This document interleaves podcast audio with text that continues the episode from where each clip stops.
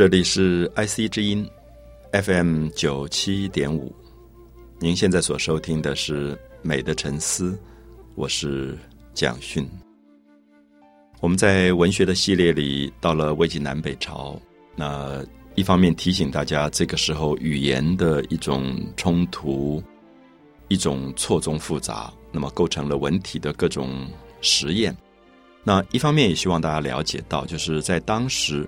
因为南北朝是分裂的，所以北方的种族比较复杂，产生的语言文体都比较有实验性。可是不要忘记，南方有东晋、有宋、齐、梁、陈这几个南朝。南朝是纯粹由汉族建立的朝代，所以在这段时期里，我们看到南朝保有了汉族中原原来非常精致的文化。所以大家了解到，东晋有很有名的画家顾恺之，有很有名的书法家王羲之、王献之。那么读《世说新语》的时候，你会感觉到这一段时期文化有一种非常高雅的表现。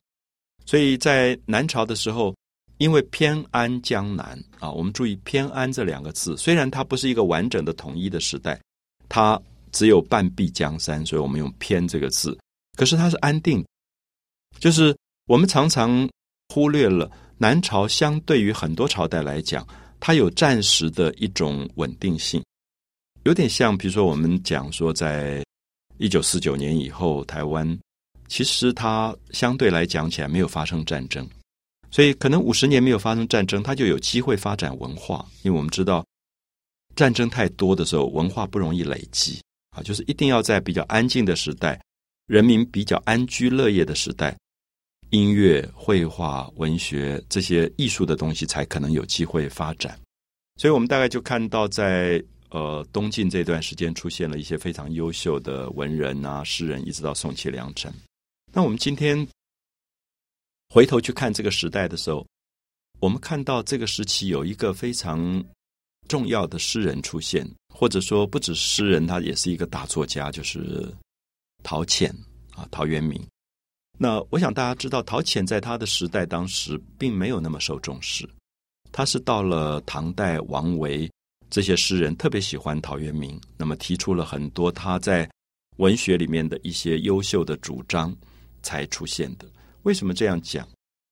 不知道大家记不记得我们在上一次提到魏晋南北朝时候流行的文体叫做骈俪，就是非常的堆砌的，然后讲究工整对仗的这种修辞。那陶渊明当时不喜欢这样写诗，他喜欢写诗就用最朴素的句子啊，用很直接的话把他的心事讲出来。所以当时的流行的文体就觉得这样的作家功力不高，因为你的诗人家一看就看懂了，都不要去查字典，好像不算是高手。所以他其实在当时并没有那么受到重视。可是到唐朝的时候，刚好因为古文运动，大家觉得。好的文学作品就是让大家可以很容易懂的啊，不要弄到那么难，掉书袋，然后卖弄词句，要查字典，认为那样是不好的文学。所以唐朝的时候才特别特别的强调陶渊明是一个非常好的作家跟诗人，因为他的文学特别的朴素。我想大家读陶渊明的作品，可能会想到这个人的某些特征啊，比如说陶渊明是呃这个东晋。宰相之后啊，陶侃的后代，那他后来对于官场、对于这种政治里面的勾心斗角，大概非常厌烦，所以你会感觉到陶潜标榜出一个读书人，在政治腐败的时候，他宁可不做官，就退下来去追求自己的生命理想，所以他写了非常有名的文章，像《归去来辞》啊，“田园将芜胡不归”。田园将芜是我的家乡里面有一块土地，这个田园将要荒芜了，啊，荒芜，田园将芜，胡不归，胡就是河，我怎么还不回去？所以他在做官的时候写了这篇文章，有一点在警告自己说：你干嘛老在官场上混来混去的，然后跟这些没有品格的人混来混去？那为什么还不回家？你家里面不是有一块地吗？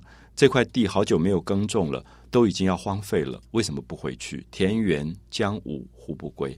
所以这篇文章变成非常重要的影响。后来很多的文人在看到政治腐败的时候，他就会用这样的句子来鼓励自己：政治不见得一定要跟这些人随波逐流去混下去，那宁可到乡下买块地，自己种种菜，养活自己，过一个很平淡的日子也就好了。所以陶渊明基本上不只是文学，也包含了他的生命，提出了一种典范。这个典范是坚持读书人自己的内心世界、内心品格。所以他就写到他回家了。那回家的时候说：“这个三径旧荒，松菊犹存。”啊，很像《诗经》的句子。三径回家的那三条小路上都已经荒芜了，就是一条路如果。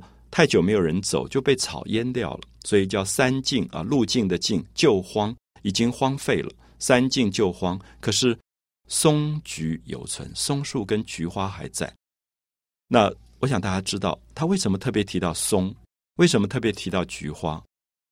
因为松，孔子说“松柏厚凋于岁寒”，就松树在儒家的文化里象征一个不屈不挠的一种意志。就是在冬天，松树还是绿的。那菊花是什么？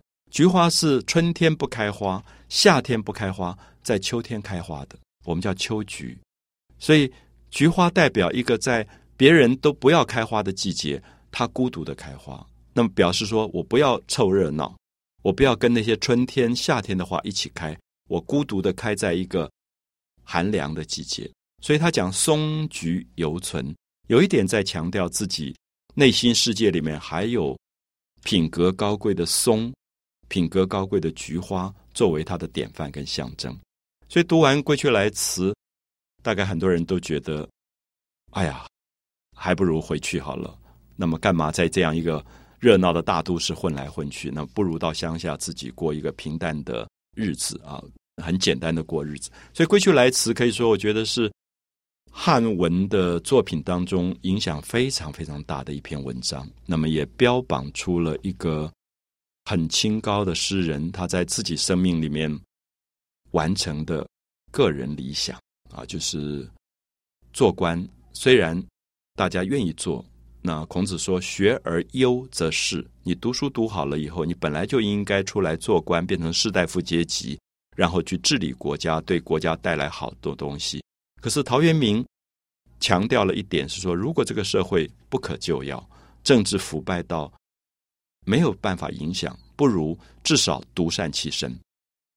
所以《归去来辞》其实是在讲独善其身的意义，就是我回到家，我过我自己好好的日子，我至少保有一个好的品格，我不要在官场上跟这些乱七八糟的人混来混去的。啊，所以《归去来辞》的影响应该从这个角度看，也可以特别了解到陶渊明。在这样的一个魏晋南北朝的乱世，他所标榜出来的个人风格。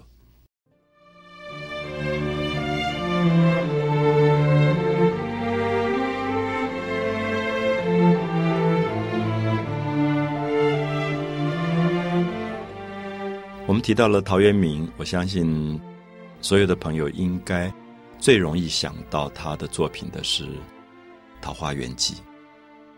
那这篇文章可能很长一段时间收录在很多中学的教科书当中。那大家读了一个有趣的故事，这个故事是在讲东晋的时候，有一个武陵这个地方有一个打鱼的人啊，他是职业的渔民，所以捕鱼为业啊，做他的职业的。那有一天他就出去打鱼了，那么打鱼的时候他就忽然碰到了桃花林。就看到两岸都是桃花，开的漂亮的不得了，所以他就看到那个桃花开到这么灿烂啊，落英缤纷，那个所有的花这样掉落下来，草地上全部都是花，他就觉得美的不得了，所以他就忘了要去打鱼了，他就划着他的船，越走越远，就忘路之远近，啊，忘了回家的路，也忘了要去打鱼。我们可以看到，春天开的桃花林可以让一个渔民。感觉到这么美的世界，然后他越走越远，然后他就看到水源的尽头有一个小洞，他就很好奇，就放下了船，就开始走进这个小洞。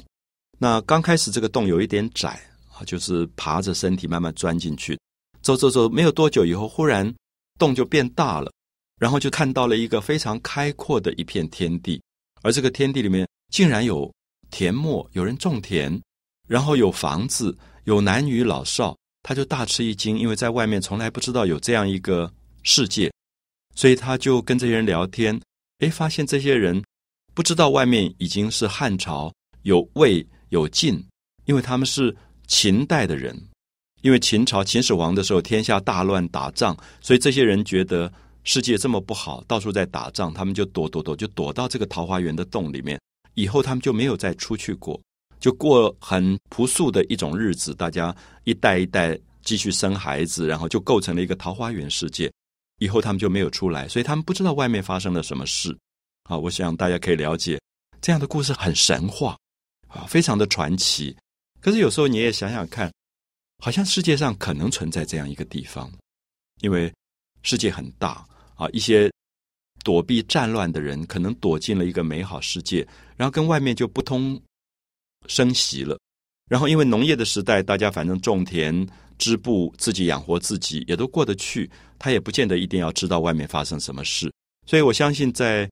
中国大陆旅行，大家都发现，哎，真的好像有这样的地方，什么九寨沟啊、张家界，好像数千年来，这些人也不跟外面人来往，他们就有他们自己的一个幽静的天地。好，这个打鱼的人就很好奇，就跟他们做了朋友，然后就在那边住下来，他们就杀鸡啊、板豆，就请他吃饭。就过了几天，然后他就说要回家了，然后这些人就送他回家，然后就跟他说。我们住在这个桃花源的世界非常安静啊，没有外人打扰，所以希望你出去以后不要告诉别人说你来过这里，就一再的叮咛啊，这样子我们才可以保有我们很安静的生活。那这个渔人就出来了，出来以后他就觉得我知道了这样一个地方，我不告诉别人，心里面也有一点痒痒的啊，好像觉得就是我们今天如果去了一个很神话的世界回来，我想一定会蛮。夸耀的会跟大家讲说：“哎，我去了哪里？哪里有什么样的地方？这样，所以他就处处记之，他就一路做记号，做了很多的记号，就等于他准备要找人去了啊！如果在今天的话，一定大队的什么电视公司啊、媒体都会去采访了，就是觉得有这样一个桃花源世界。小时候读这篇文章不太懂，只觉得像一个神话。现在读的时候，真的觉得很有趣。就是如果在今天。某一个人发现了这样一个地方，我想一定完蛋了，因为报纸啊、媒体啊、什么电视一拍，这些人全部完蛋，每天就要上电视台去报告他们的生活，然后大家都把他们像动物一样去看，所以也可以了解当时的人为什么这么叮咛他说：“你出去以后千万不要跟人家讲，不要说看到了我们。”可这个渔人就没有遵守他的诺言，他就处处记之，然后他就告诉别人说他。去了一个这样的地方，有一个叫做桃花源，就桃花一直走走走到水源尽头，有这样一个世界。那他就带了很多人去找，可是从此再也找不到了。怎么找就找不到，大家都觉得他好像在说谎。那这个故事的结尾非常的有趣，就是说后来有一个南阳这个地方有个姓刘的人叫刘子骥啊，这个骥是马这边一个骥这个字啊，就是古代说那个马叫做骥啊。刘子骥就是这个刘子骥，他听说有桃花源，他就一直找，一直找，找了一辈子都没找到，最后他就生病，然后也很沮丧、很灰心，觉得没有找到桃花源，他就死掉了。那陶渊明就留下一个结尾说：“后虽无问津者。”大家知道“津”就是牛津的“津”啊，其实就是渡船的渡口。以后就没有人再去寻找桃花源了。那我一直记得小时候读这篇文章，其实只觉得是一个有趣的神话或者传说啊，没有太在意。不知道为什么在年龄越来越大以后读《桃花源》，觉得有很大的感动。那这个感动是说，陶渊明，我们不要忘记他是在东晋的时代，他自己刚好是活在一个战乱的时代，在一个战乱的年代当中，他为人去构想了一个美丽的世界，就是桃花源。人的一生。有没有可能找到一个没有战争的地方，这么安静，过着这么朴素简单的生活？那这个时候，我们开始知道《桃花源记》为什么影响这么大。就是他塑造了一个完全虚拟的世界。我想大家知道，在希腊的时候有一个大哲学家柏拉图，他也虚拟了一个世界，叫做 Utopia。Utopia 后来被翻成中文叫做乌托邦，就是一个不存在的世界，不存在的邦国。有人翻译成理想国。所以《桃花源记》其实是一个净土世界，是一个人在痛苦的现实当中幻想出来的一个美丽世界。而这个美丽世界只有在心灵里存在，在现实里是不存在的。所以后来的人怎么找都找不到，因为已经没有那个心灵了。那么，所以读到最后，你觉得很感伤，是刘子骥找了找不到，后虽无问津者。大概陶渊明觉得人世间最悲哀的，不是没有桃花源，而是没有人相信有桃花源存在了。如果你相信桃花源是在的，你即使找不到，你至少抱有一个希望。可是后虽无问津者，是悲哀到。这个世界上已经没有人再去找桃花源，好，所以我想这样子，大家可以看到陶渊明在魏晋南北朝这一段时间，在一个乱世当中，他的文学发生的一个重要的力量。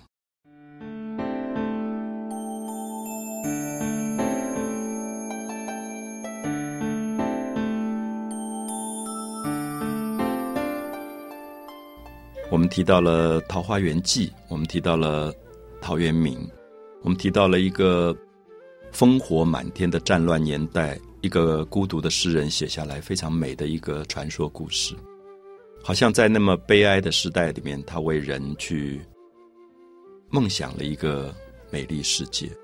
也许在第二次世界大战以后，所有的听众朋友跟我一样，我们大概很幸福，因为我们没有发生战争。所以，其实听到父母那一代讲到战争的时候，会觉得非常的可怕。就是他们那一代一直在战火当中。那我一直强调说，战争里面其实没有谁是赢家。那战争里面只看到生命的受苦、受伤、死亡。所以，陶渊明是真正在战乱里面长大的一代，所以他会写下《桃花源记》，留给后人一个梦想，就说应该去向往。人世间是有桃花源存在的。我们知道这篇文章影响好大好大，不止大家在读这篇文章，也包含了后来好多的文人不断去找桃花源，去考证桃花源，去写很多的文章，说桃花源到底在哪里。我们知道，如果你到中国大陆，你会发现好多地名叫做桃源，可能台湾也有，就是。我们会发现，大家一直在梦想，我们的现实世界里面真的有一个桃花源，有一个桃源这样的一个地方。一直到近代，在呃一九三零年代、四零年代，有一位呃我自己非常喜欢的作家，叫做沈从文，他还去找过桃源。他去到湖南西边的湘西这一带，因为那个地方有一个地名就叫桃源，就是这两个字，所以他就去找。他也写了一篇文章，那篇文章写的也非常的感人。就是他到了桃园以后，看到了贪污的官吏，看到了在街上靠着出卖肉体活下来的妓女，他忽然觉得好大的感伤，就觉得本来是要找一个完全纯洁干净的世界，结果找到是一个完全使他幻灭的世界。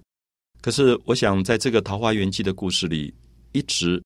提供给我们一个重要的经验是：也许就是因为现实世界太坏，充满了战争，充满了人跟人的斗争，充满了官吏的贪婪、政治的腐败，人才需要保有在文学世界里的幻想，至少像读一个童话一样，告诉自己有一个美丽世界啊，有个美好的世界。我们知道，所有的孩子是读童话长大的。这个童话，不管是哪一个国家的童话，都为孩子勾画了一个美丽的未来。那么，在他长大的过程当中，他可能会受伤，他可能会忽然发现，大人的世界并不像他小时候读到的童话。可是，我们也看到童话的世界鼓励这个孩子，至少相信童话的世界是有可能存在的。陶渊明其实用了一个大人的方法在写童话，他非常像。法国的作家圣修伯里写的小王子，其实是一个童话世界，可是是写给大人看的童话。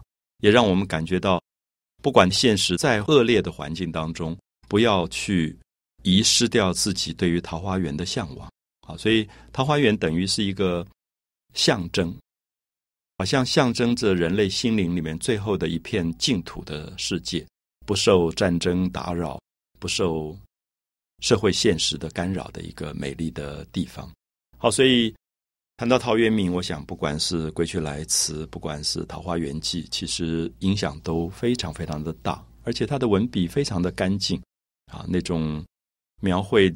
场景的句子都漂亮的不得了。我们特别提到过，说在这样一个讲究文体、特别华丽的时代，他竟然用了这么朴素的语言写出这么重要的文字。那么，下面我也很想跟大家谈一下，就是陶渊明除了《归去来辞》啊，除了《桃花源记》以外，其实他是一个非常好的诗人。那关于他的诗，有一些题目叫做《饮酒》。那我想，很多朋友可能也知道，陶渊明是一个很率性的人，他非常爱喝酒。关于他喝酒的故事也非常非常的多啊。就是当时他在做官啊，大家知道，古代的官都是戴着一种叫做纱帽啊，乌纱帽，是有点像纱布的那种透空的一种帽子。那他有一次喝酒以后，因为古代的酒有点像我们今天的酒糟，就是酒酿那种东西，因为它是发酵以后没有蒸馏的酒。所以里面很多的杂质的，所以喝之前你必须要先过滤，要用滤网过滤以后，你才能喝那个酒。可陶渊明因为刚做官下班，他就来不及，因为他酒瘾发了，他就拿他的乌纱帽倒过来就做那个滤网，然后就滤那个酒。后来被人家笑得半死，就觉得，哎，拜托一下，你这个人是做政府什么什么处长的，你怎么拿一个官帽在那边滤酒？可是我们听到这个故事里面非常有趣，就在讲陶渊明。本身是一个率性的人，所以大概也注定他最后必须写《归去来辞》，因为这样的个性大概做官也做不长久，因为他会觉得做那个官好憋哦，每天要打个领带、穿个西装，然后跟人家鞠躬啊、应酬啊，他不喜欢这样，他喜欢个性是一个比较放任自在的关系，所以他后来就退隐下来了，然后写了很多饮酒诗，然后也写了一首很有名的诗，说“采菊东篱下”。悠然见南山，就终于回到家了。回到家以后，他靠东边的篱笆啊，注意他住的房子不是高楼大厦，是农村里面的用竹子编起来的篱笆。所以采菊东篱下，他在东边的篱笆底下采菊花。采菊东篱下，悠然见南山。然后抬起头来看到远远的那个南边的那个山，这么漂亮，这是非常美的句子，在讲一个文人回到自然当中。重新变成了一个完整的自己，就是他在官场里，其实他不是一个完整的自己，他必须讲虚伪的话，作假。可是回到家里以后，采菊东篱下，悠然见南山，那个悠然是非常自在，没有任何拘束的那个感觉，悠然见南山。所以这两个也变成后来文人非常喜欢歌咏的句子，然后也看到陶渊明重大的影响。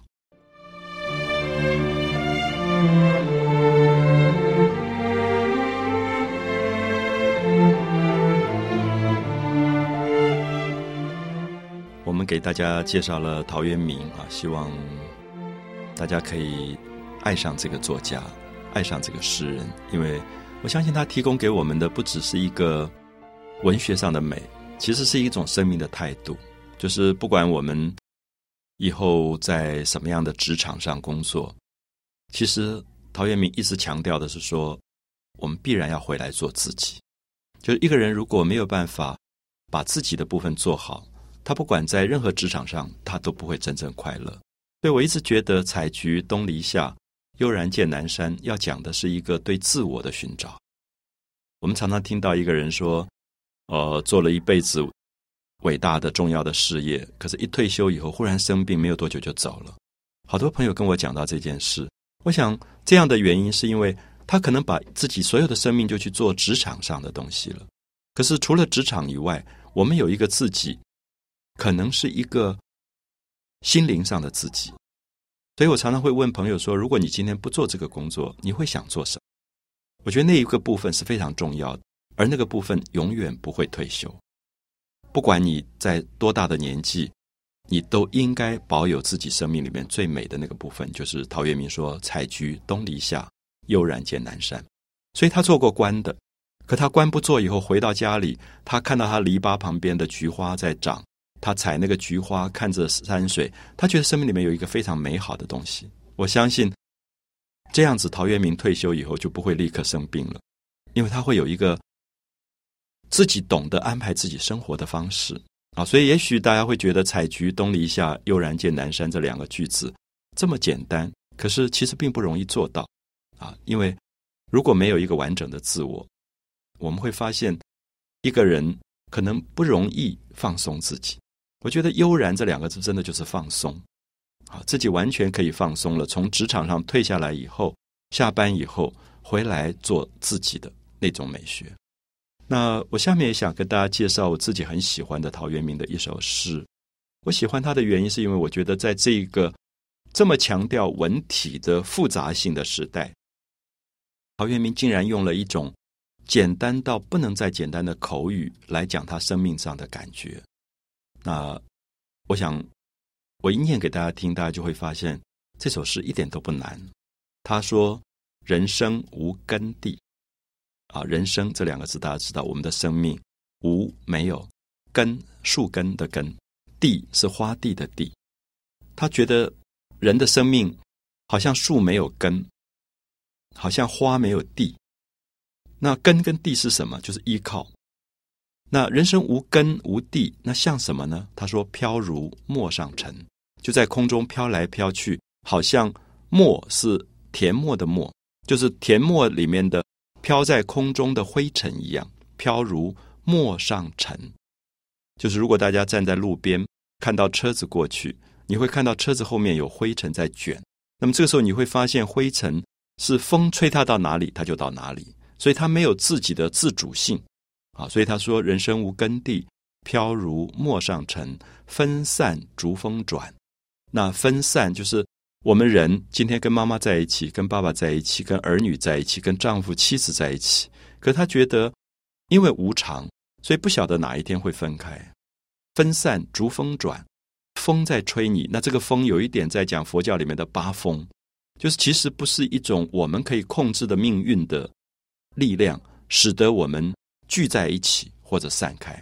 分散逐风转，追逐的逐啊，跟着风一起在流转。此已非常深。他说：“这个身体不是一个永远的身体，此已非常深。”好，我们看到无常的概念出来了。这四个句子很明显的，因为受到佛家的影响，感觉到生命是无依靠的，感觉到自己的肉身本身不是一个常态的状态。就像我们今天可能去了一个丧礼，看到朋友的肉体送到火化炉拿出来，就变成灰了。啊，所以他说此已非常深，觉得自己的身体不晓得哪一天就不见了。可是，在这样的幻灭跟悲观里面，基本上他还是有儒家的训练。所以他说：“落地为兄弟，何必骨肉亲？”所以人这么悲哀，人这么无常，人这么幻灭，那么在这样的状况里，他觉得死亡随时都会来。可是至少在死亡之前，落地为兄弟，非常美的句子，就是说我们到这个人世间来。就像兄弟一样吧，何必骨肉亲？啊，我们还要验 DNA，说这个人是不是我的亲哥哥、亲弟弟，我才爱他？他觉得不必要吧？他觉得何必骨肉亲？其实每个人都像兄弟，就落地为兄弟，何必骨肉亲？我记得年轻的时候读这两个句子，觉得非常感动，因为他跟儒家的态度不同。儒家认为要老吾老以及人之老，因为儒家的爱是有等差的，先爱你自己的。家人再爱别人，可是陶渊明觉得，在这样的生命状态里，落地为兄弟，何必骨肉亲啊？不见得一定是亲骨肉，你才能够彼此相爱啊！落地为兄弟，何必骨肉亲？得欢当作乐啊！他有一点鼓励了，说：如果你高兴，你就好好快乐吧。斗酒聚比邻，你有一斗酒，你就找邻居一起来喝啊。所以他鼓励大家说：“既然生命是这么短暂的，既然生命的背后其实有死亡、有空幻，那你活着的时候，你就跟大家好好的相处，啊，不要整天吵架啊，或者有纠纷。那落地为兄弟，何必骨肉亲？得欢当作乐，斗酒俱比邻。那盛年不重来，一日难再晨。盛年就是说，生命里面有最好的时刻，它不会再来的。你就是年轻一次，一日难再晨，就像一天只有一个早晨一样，一日难再晨，不会再有一个早晨。及时当勉励，你当下应该活在当下，及时当勉励，好好的过日子，好好的爱自己。岁月不待人，岁月是不等你的。好，所以我们看到这首诗，我这样念出来，我相信大部分的朋友会觉得没有什么不懂的句子。那么他这么简单的告诉人一种生命的状态，也这么鼓励大家好好的活出自己的生命最美好的这个部分。所以用这样的角度。我想，我们都可以怀念历史上一个战乱年代、政治不好的年代，留下了这么好的一个诗人的作品，在黑暗当中给予我们明亮的希望。美的沉思，我是蒋勋。